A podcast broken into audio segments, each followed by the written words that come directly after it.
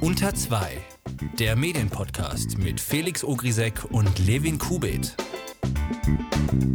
Hey Felix, denkst du, wenn wir heute irgendwas richtig verbocken in der Sendung, so irgendwie, dass wir dann fünfmal mehr Zuschauer bekommen, so ganz nach dem Maßenprinzip? Äh, nein, das bekommen wir leider nicht. Ganz, ganz blöd für uns, weil wir sind ja nur Journalisten. Aber damit herzlich willkommen zu Unter 2. Mir visuell gegenüber ist wie immer Felix Okrisek und mein Name ist Levin Kubet. Hi zusammen. Facebook äh, darf Kommentare sperren, auch wenn sie geltendes Recht gar nicht verletzen. Das hat jetzt das äh, Landgericht Frankfurt entschieden. Facebook hatte einen Nutzer für 30 Tage gesperrt, nachdem er einen Kommentar unter einem Artikel der Welt gepostet hatte, der nicht den Nutzungsrichtlinien der Plattform entsprach. Das Landgericht lehnte den Eilantrag des Nutzers ab und begründete das mit der Tatsache, dass der Kommentar alles aufweist, um der Facebook-eigenen Definition von Hassrede zu entsprechen und dementsprechend sanktionierbar ist. Trotzdem stellt der Kommentar keinen Verstoß gegen geltendes Recht dar und dürfte so dann auch im öffentlichen Raum geäußert werden. Aber Facebook ist eben kein öffentlicher Raum, sondern ein privater Anbieter, der seine Diskussionskultur schützen möchte. Der Kommentator verlor den Streit und äh, trägt jetzt die Gerichtskosten von 7500 Euro. Die Vision von Tageszeitung-Geschäftsführer Karl-Heinz Ruch ist schon länger bekannt. Ab 2022 soll Schluss sein mit der gedruckten Taz. Nur am Wochenende soll man dann eine Printausgabe lesen können. Unter der Woche liest man dann digital. Jetzt hat Ruch, wie Turi 2 berichtet, Zahlen vorgelegt, um den Mitarbeitern die Angst zu nehmen, denn sein Abschied von Print ist kein leichter Schritt. Ein Großteil verdient die Taz immer noch mit Print. Fällt dieser Zweig aber weg, entfallen damit auch die Kosten für Druck, Vertrieb und Spedition. Die Differenz zwischen den Printeinnahmen und den wegfallenden Kosten müssen also nun die digitalen Kosten ausgleichen. Dafür müssen, so berichtet das Story 2, mindestens 84.000 Digitalabos verkauft werden. Momentan sind es 62.000, also ein realistisches Ziel bis 2022. Wir haben 2018 und das ZDF wird digital. Kein Scherz. Die Süddeutsche Zeitung berichtet, dass 400.000 analoge Bänder, also im Grunde Videokassetten, jetzt vom ZDF digitalisiert werden. Das Projekt Massenumkodierung wird von sechs Mitarbeitern durchgeführt und ist schon zur Hälfte fertig. Bis 2021 will man alles umgewandelt haben. Zum Vergleich, RTL ist schon seit 2011 komplett digital aufgestellt. Beim ZDF wird jetzt jeden Tag von 8.30 Uhr bis 1.15 Uhr in der Nacht digitalisiert. Insgesamt beläuft sich die Speichermenge dann auf 60 Millionen Gigabyte. Matthias Döpfner, der Axel Springer CEO und Präsident des Bundesverbands Deutscher Zeitungsverleger, ist nebenbei auch noch Mitglied des Board of Directors der Warner Music Group und war auch schon Director bei Time Warner. Jetzt kommt noch eine neue Aufgabe hinzu, denn Döpfner wurde nun auch in das Board of Directors von Netflix berufen. Netflix möchte sich mit Döpfners Vor Vorreiterrolle in der europäischen Geschäftswelt und in den digitalen Medien wertvolle Perspektiven und Einblicke für den den Ausbau und die kontinuierliche Verbesserung ihres Angebots sichern, so der Netflix-CEO Reed Hastings. Wir bleiben aber bei Videos, zwar nicht auf Netflix, aber auf YouTube. Der eine oder andere wird ihn kennen, Christian Brandes, aka Schlecchi Silberstein, der unter anderem für die Funksendung, wie auch immer man das richtig ausspricht, Bohemian, Felix, was meinst du? Bohemian Browser, Browser Ballett? Ja, Bohemian Browser Ballett, so heißt das okay. Ding. Okay. Gut, der macht äh, dafür Videos und sieht sich aber nach dem letzten Video massiven Anfeindungen gegenübergestellt. So, was ist passiert? Brandes hat mit seinem Team ein satirisches Video zu den Protesten von rechten Gruppen in Chemnitz gemacht. In dem Video, das in Berlin-Liechtenstein gedreht wurde, geht es darum, dass gemeldet wurde, dass ein Deutscher von Ausländern getötet wurde und sich daraufhin rechten Gruppierungen zu einer Demonstration versammeln. Mit dabei ist unter anderem der Hutbürger und die Szene Hasi, du bleibst hier, die Verfassungsschutzpräsident Maaßen angezweifelt hat. Hören wir doch mal rein. Deutscher von Ausländern abgestochen! Es geht wieder los! Wir sind das Volk! Wir sind das Volk! Wir sind das Volk! Wir sind das Volk! Wir sind das Volk! Du, wir sind hier nicht zum Spaß. Sorry. So, und was ist jetzt aus diesem ja, für meinen Geschmack mittelmäßigen Satirestück geworden. Es hat sich verselbstständigt und zwar im negativsten aller Sinne. Denn äh, während den Dreharbeiten haben das natürlich Leute gesehen, als in Berlin gedreht wurde und haben gefragt, was da genau passiert. Das Set wurde aber äh, laut Schlecki Silberstein äh, kenntlich gemacht, dass da Satire-Dreharbeiten stattfinden. Nichtsdestotrotz haben es äh, Leute gefilmt und das wurde dann wiederum von der AfD aufgenommen, die dann ein äh, Video auf ihrer Bundes-AfD-Seite veröffentlicht haben, mit dem Thumbnail gefälschter AfD-Infostand aufgedeckt. Es wurde also komplett aus dem Kontext gerissen, dass es eigentlich Satire ist und äh, wurde dann einfach neu geframed, um äh, in das Motiv der AfD zu passen. Und es kam noch besser, denn Frank äh, Christian Hansel, AfD-Abgeordneter, ist dann einfach mit seinem Kameramann äh, vor die Haustür von einem der Firmenpartner von Schlecki Silberstein aufgetaucht. Das ist etwas, was in Deutschland eigentlich nicht passieren darf. dazu gab es dann noch äh, den ein oder anderen unschönen Kommentar, da der Partner von Schlecki Silberstein einen jüdischen Namen auf dem Klingelschild hat und äh, dementsprechend kamen dann eben auch Mails rein, die ich an dieser Stelle nicht zitieren möchte. Gegenüber dem Medienportal DWDL sagte Brandes, dass er Angst habe, Zitat, es heißt, es heißt immer, wir würden uns nicht einschüchtern lassen, aber Angst ist ein Gefühl, das kann man sich nicht aussuchen. Brandes Meinung nach gibt es die Kunstfreiheit noch, jedoch hängt er ein sehr großes Aber hinten dran. Zitat, es gibt mittlerweile noch einen anderen Faktor, nämlich den Druck, den die AfD sehr geschickt aufbaut. Jeder, der einen Beitrag über oder gegen die AfD macht, muss damit rechnen, danach sehr, sehr viel Aufwand zu haben. Ich glaube, dass viele in eine unfreiwillige Selbstzensur fallen, weil sie genau diesen Aufwand scheuen. Der SWR schrieb in einer Stellungnahme, dass man die Drohungen gegenüber dem Produzenten prüfen werde und wo erforderlich die notwendigen Maßnahmen einleiten werde. Man nehme nicht hin, dass die Produzenten diskreditiert oder bedroht werden. Das Satirevideo von Schlecki Silberstein war ein, wie gesagt, Satirevideo zu den Vorfällen in Chemnitz.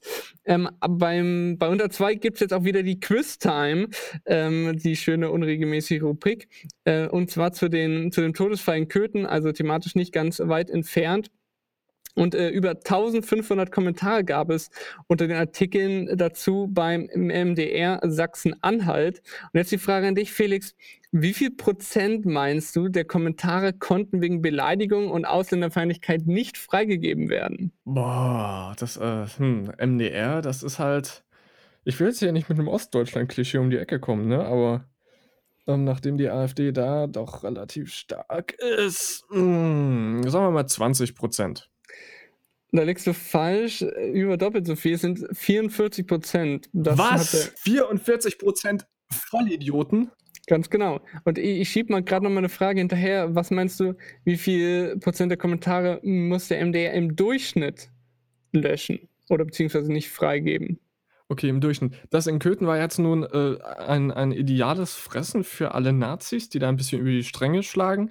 Dann hoffe ich, dass es im Durchschnitt weniger ist und es da dann bitte, ne, 20% ist eigentlich auch schon zu viel. Ein bisschen mehr Anstand sollten die Leute schon haben. Ne, komm, ich sag 20%. Das ist zu hoch, aber knapp äh, 17% sind es. Knapp 17%. Das ist ekelhaft viel. Meine Herren, nehmt euch doch mal ein bisschen zusammen. Haben eure Eltern euch denn nichts beigebracht? Wir müssen aber heute auch noch über die Rundfunklizenz sprechen. Ihr werdet es mitbekommen haben, es gibt seit längerem also die Debatte darum, ob Angela Merkel und die Bundesregierung nicht mit ihren Sendungen im Internet Rundfunk machen. Dafür bräuchte es nämlich eine Lizenz, die aber gar nicht an das Bundeskanzleramt erteilt werden darf, weil der Rundfunk ja staatsfern sein muss. Die Kommission für Zulassung und Aufsicht der Landesmedienanstalten, kurz ZAK hat nun geprüft, ob der Podcast von Merkel darunter fällt. Besonders ins Auge geriet da die Sendung live aus dem Kanzleramt. Aber Felix, unter welchen Gesichtspunkten braucht man denn eine solche Lizenz? Ähm, eine solche Lizenz ist nötig, damit man nicht als Piratensender gilt. Denn äh, wer Rundfunk macht, äh, unterliegt eben bestimmten Regeln, so eine Art äh, Fair Play zwischen den Sendern und eben auch um äh, Richtlinien einhalten zu müssen und ab einer bestimmten ähm, Checkliste von Dingen, die erfüllt werden beim Senden, gilt man dann eben als Rundfunk und muss sich dann eben auch dementsprechend verhalten. Welche Punkte sind das? Es gibt da so zwei Richtlinien. Es gibt da einmal den technische Seite und einmal die inhaltliche Seite. Die technische Seite, also es gibt da einen Rundfunkstaatsvertrag, in dem heißt es, Rundfunk ist ein linearer Informations- und Kommunikationsdienst. Er ist für die Allgemeinheit und zum äh, zeitgleichen Empfang bestimmter Veranstaltungen und Verbreitung von Angeboten in Bewegtbild und Ton entlang eines Sendeplans unter Benutzung elektromagnetischer Schwingungen. So, das ist alles sehr, sehr hochgestochen und auch tatsächlich ein bisschen veraltet, weil der Rundfunk ursprünglich ja nur äh, analoges Fernsehen und Radiowellen war. Deswegen gibt es da einen zusätzlichen Satz, äh, der lautet: Der Begriff schließt Angebote ein, die verschlüsselt verbreitet werden oder gegen besonderes Entgelt empfangbar sind. Telemedien sind alle elektronischen Informations- und Kommunikationsdienste, soweit sie nicht Telekommunik. Da geht es dann um Telefone und Abtrennung von Telemedien. Ähm, das ist die technische Seite. Dann gibt es allerdings auch noch die inhaltliche Seite und da wird es interessant, denn da heißt es im Rundfunkstaatsvertrag, Paragraph 2, Absatz 2, äh, erster Satz, äh, Rundfunkprogramm äh, ist eine nach einem Sendeplan zeitlich geordnete Folge von Inhalten. Im Sinne dieses Staatsvertrages ist Sendung ein inhaltlich zusammenhängender, geschlossener, zeitlich begrenzter Teil eines Rundfunkprogramms. Das bedeutet, man hat ein regelmäßiges Programm, das äh, an einem Sendeplan entlangläuft, äh, also eben auch da wieder die Regelmäßigkeit und das redaktionell aufbereitet wird. Nun stellt sich die Frage, wie oft dieser Podcast denn äh, rauskommt äh, von Angela Merkel zum Beispiel. Und Jan Böhmermann hat das schon mal aufgegriffen und hat ähm, beim Bundeskanzleramt äh, unter die Facebook-Seite geschrieben und hat dann per Mail schriftlich Antwort bekommen und äh, die Begründung lautete folgendermaßen. In dieser Mail schreibt der Sprecher der Bundesregierung zusammengefasst, ey Böhmi, Hals Maul, wir dürfen das alles, was wir im Internet machen, wir sind kein Rundfunk, weil eine Publikation wird nur dann als Rundfunk eingestuft, wenn sie in Bewegtbild oder Ton erscheint, linear, also live gesendet, und als redaktionell gestalteter Beitrag entlang eines Sendeplans regelmäßig und wiederholt verbreitet wird. Wenn der Rundfunk nur Rundfunk ist, wenn er redaktionell gestaltet und entlang eines Sendeplans verläuft, dann kann es doch eigentlich nur ein Zufall sein, dass der Podcast der Kanzlerin immer samstags erscheint, wie in so einem Sendeplan bei uns beim Fernsehen. Wir wissen also, es muss einen regelmäßigen Sendeplan geben und Laut deren Definition gibt es keinen regelmäßigen Sendeplan, wenn jede Woche eine Ausgabe erscheint. Mir erschließt sich das nicht ganz, aber die werden das schon wissen. Das sind ja Profis. Ja, die ZAK hat jetzt bekannt gegeben, dass live aus dem Kanzleramt keine Live-Sendung sei, trotz des etwas irritierenden Namens. Zwar gäbe es in dem Podcast auch Live-Elemente, wie, wie etwa Übertragungen von Reden bei Staatsbesuchen, aber diese werden nicht redaktionell bearbeitet. Allerdings beobachtet die ZAK nun einen anderen Politiker, nämlich Merkel-Rivale Jens Spahn. Es bestehe ein Anfangsverdacht, der Minister könnte auf seiner Webseite und auf Facebook sowohl Rundfunk betreiben als auch die Grenzen staatlicher Öffentlichkeitsarbeit überschreiten, berichtet die Berliner Morgenpost. Letzteres wäre dann der Fall, wenn ein Politiker sich auf Behörden- oder Ministerienseiten in einer Art und Weise in Szene setzt, die mit dem Amt nichts zu tun hat, oder wenn Materialien auf den privaten Seiten genutzt werden, die mit Steuergeldern im Auftrag einer staatlichen Institution produziert werden. Also die ZK beobachtet jetzt, also ist noch nichts entschieden, aber wenn man mal so durch die Facebook-Seite von äh, Jens Spahn durchscrollt, dann ist er wirklich schon sehr videoaktiv und man könnte zumindest ähm, so eine, also man, man kann die Entscheidung auf jeden Fall vom ZK verstehen, dass er jetzt beobachtet wird. Ja, das Problem ist da eben, und das ist wieder äh, so ein typisches Medienrecht-Ding, es gibt da kein Schwarz-Weiß, denn eben auch die Eigen-PR, wie du es vorhin schon gesagt hast, muss ja für Politiker in irgendeiner Weise erlaubt sein. Und da dann diese Trennschärfe zu finden zwischen Public Relations, also öffentlicher Kommunikation der Politiker und der Parteien, und dann eben einem regelmäßigen Rundfunkprogramm, da die Trennlinie zu finden, ist, glaube ich, tatsächlich extrem schwierig. Kommen wir zu der Kategorie, für die wir noch keinen richtigen Namen haben. Haben wir letzte Woche eingeführt. Äh, Felix nennt sie eigentlich immer nur die Kategorie mit dem viel zu langen Namen. Also es geht quasi darum, dass wir von Dingen erzählen, die uns diese Woche gut und weniger gut gefallen haben. Mit was wollen wir diese Woche anfangen? Mit dem Negativen erst oder mit dem Positiven? Ich würde sagen, wir machen zuerst das Negative heute, damit wir auf einer positiven Schlussnote enden. Das ist eine gute Entscheidung. Willst du anfangen? Ja, gerne.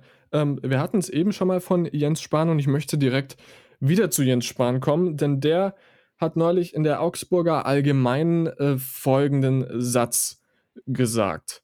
Wenn von einer Million Pflegekräfte 100.000 nur drei, vier Stunden mehr pro Woche arbeiten würden, wäre schon viel gewonnen.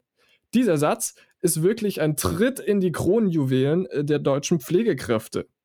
Das hat auch die ZDF Heute Show bemerkt und hat darauf dann geantwortet, wenn Jens Spahn nur drei bis vier Stunden weniger pro Woche nachdenken würde, blieben uns viele beschissene Ideen erspart. Nicht nur äh, die ZDF Heute Show hat das äh, so geteilt, auch die ZDF Heute Nachrichten und auch die Tagesschau hat dieses, äh, diesen Satz aus äh, dem Text äh, rausgenommen als Zitat. Das Problem ist jetzt halt, das ist ein ganz schöner Arschlochsatz. Ähm, da könnte man böse auf den Jens Spahn werden. Allerdings ist das auch nicht die ganze Wahrheit. Da wurde ein Satz aus dem Kontext gerissen. Denn äh, eigentlich heißt es, vieles ist auch äh, eine Frage der Organisation. Faire Schichtpläne, verlässliche Arbeitszeiten, auch mal drei, vier freie Tage am Stück. Derzeit ist die Pflege der am wenigsten planbare Beruf, den es gibt. Die meisten Menschen, die in der Pflege arbeiten, arbeiten dort gerne. Sie schöpfen viel, blablabla. Grundsätzlich sieht Jens Spahn also, dass es da noch viele Möglichkeiten gibt, die Pflege zu verbessern und das nicht nur alleine dadurch, dass schlecht bezahlte Leute noch mehr arbeiten. Aber das wurde hier von äh, erstaunlich seriösen Medien und auch äh, von der Heute Show als Satire-Sendung äh, komplett aus dem Kontext gerissen und äh, Spahn mit diesem Zitat einmal als Sau durchs Dorf getrieben, finde ich nicht gut. Mein negativer Punkt ist eigentlich gar nicht so rein negativ. Er gefällt mir nämlich eigentlich persönlich gut. Journalistisch finde ich ihn aber weniger gut. Du, Felix, findest es dagegen du bist eigentlich ganz begeistert davon. Deswegen lass uns da mal kurz darüber sprechen. Es geht um die über eine Instagram-Story von ZDF heute Plus Moderator Daniel Breckehoff. Äh, das Thema ist Hetze. Äh, Brückehoff greift zuerst ein Telefonat mit einer Freundin auf, die sich bedroht fühlt und dann den Fall von Schlecki Silberstein, über den wir vorhin gesprochen haben. Dem folgt dann ein Plädoyer gegen Rassismus und Diskriminierung und für Öffentlichkeitsmachung von solchen Fällen. Das, das möchte ich nochmal hier kurz betonen in diesem subjektiven Teil unseres Podcasts. Äh, finde ich auch wirklich gut und auch äh, nötig. Was ich aber journalistisch weniger gut finde, ist, wie Breckhoff mehrmals die Kontenance verliert. Hier mal ein Ausschnitt aus seiner Story. Und das finde ich ehrlich gesagt sehr, sehr schlimm, weil sie haben sich das nicht ausgesucht, so geboren zu werden, in dieser Situation, in diesem Land. Und sie können daran nichts ändern. Sie werden immer für Menschen, die extremistisch und radikal sind, die anderen sein, einfach weil sie so sind, wie sie sind. Und das hat nichts damit zu tun, dass man in diesem Land nicht mehr sagen darf, was man denkt und die Wahrheit und bla bla bla. Ihr dürft es sagen. Ihr dürft Kritik äußern an Migrationspolitik. Das ist alles in Ordnung, in einem demokratischen Rahmen. Was ihr nicht dürft, was nicht okay ist, ist Menschen anzugreifen, weil sie so sind, wie sie sind. Und ich bin da voll dabei, wenn er Folgendes sagt. Und ich verletze hiermit auch nicht meine Neutralitätspflicht als Journalist, weil ich kann ganz neutral beobachten, dass es diese Übergriffe gibt, dass es diese Vorfälle gibt. Und ich kann neutral bewerten, dass das Straftatbestände sind. Und die müssen so benannt werden und die müssen öffentlich gemacht werden. Ja, man kann das neutral beobachten, aber man kann das eben dann auch etwas weniger emotional vortragen, finde ich. Ah, ich mag den Bröckerhoff für dieses Video. Und also deine Kritik ist, dass, er's, dass er, ähm, dass es ihn beschäftigt hat, nicht? Nee, das ist nicht meine Kritik, sondern es ist ja voll okay, dass es ihn beschäftigt und das finde ich ja auch gut, dass er das anspricht, aber die Art und Weise, dass er dann eben so emotional teilweise wird und wenn man das noch, äh, wenn man ihn dann noch sprechen sieht, dann sieht man nochmal, dass das deutlich emotionaler ist, als jetzt äh, nur im Ton zu hören. Ähm, das, das wäre so der Punkt. Ähm, ja, das, äh, ich habe tatsächlich, ich diese Story äh, gesehen, als sie veröffentlicht wurde, habe mich auch ein bisschen darüber erschreckt, ähm, weil er ja sonst doch immer äh, die Kontenance wahrt und auch äh, relativ cool ist. Ähm, und äh, Bröckhoff mit diesem Video an dieser Stelle ist übrigens auch mein positives Ereignis medial diese Woche. Ähm, ich schließe mich dir vollkommen an, über sowas zu berichten. Ähm, wichtig und er hat ja auch in dem Sinne keine persönliche Meinung geäußert, weil er es eben, hat er selber beschrieben, ähm, beobachtet hat und das dann berichtet. Die Darstellungsform in den Nachrichten fände ich das auch nicht gut. Aber da es seine persönliche Plattform ist und die nicht ans ZDF gebunden ist, sondern er sich da als private, also auch als öffentliche Person ähm, äh, verkauft und als öffentliche Person auch eine Haltung beziehen kann, unabhängig davon, ob er beim ZDF arbeitet oder nicht, deshalb äh, finde ich das äh, durchaus gerechtfertigt. Jede Woche sowas natürlich äh, wäre irgendwann ähm, dann ein bisschen zu viel des Guten. Da würde es dann schwierig werden, dass man ihm die Neutralität äh, abnimmt. Aber ähm, nachdem er da auch ein persönliches Beispiel äh, angeführt hat, hat am Anfang, würde ich ihm schon zugestehen, dass man da auch mal sauer werden darf. Ist dann Aber eben in dem Sinne journalistisch vielleicht mehr als Kommentar einzuordnen als, als Sachbeitrag. Gut, Kommentar ist aber nochmal die eine Sache, aber er agiert ja auf, zumindest in den Stories auf Instagram, agiert er ja schon eher journalistisch und äh, greift da viel auf, auf aus der Sendung und erzählt da viel. Und ich finde dann, als Journalist sollte man dann ähm, das in dem Sinne professionell machen und weniger emotional, als dass man als Journalist ja nicht äh, irgendwie Panik schüren soll. Auch wenn das jetzt irgendwie schon, doch, es ist eigentlich schon eine gewisse, so eine kleine Panikmache, äh, die ja auch irgendwo angemessen ist, aber muss man es dann so emotional ausdrücken? Das ist die Frage. Ähm, hinten raus wollen wir euch noch eine Videoempfehlung mitgeben. Die YouTuber Colin und Samir haben eine ganz interessante Hypothese aufgestellt. Und zwar sagen sie, dass seitdem Apple Co-Gründer Steve Jobs tot ist, YouTuber einen wichtigen Part mit ihren Apple-Videos übernehmen, den Tim Cook nicht mehr erfüllt. Wir packen euch das Video in die Show Notes wirklich interessant, wirklich interessante Hypothese. Viel Spaß damit. Ich werde jetzt nochmal ganz kritisch durch meine alten Instagram-Stories gehen und schauen, ob ich irgendwo für meine journalistische Tätigkeit etwas zu emotional war. Das werde ich bis nächste Woche machen und dann hören wir uns da wieder bei einer neuen Folge unter zwei der Medienpodcast. Bis dann, macht's gut. Tschüss.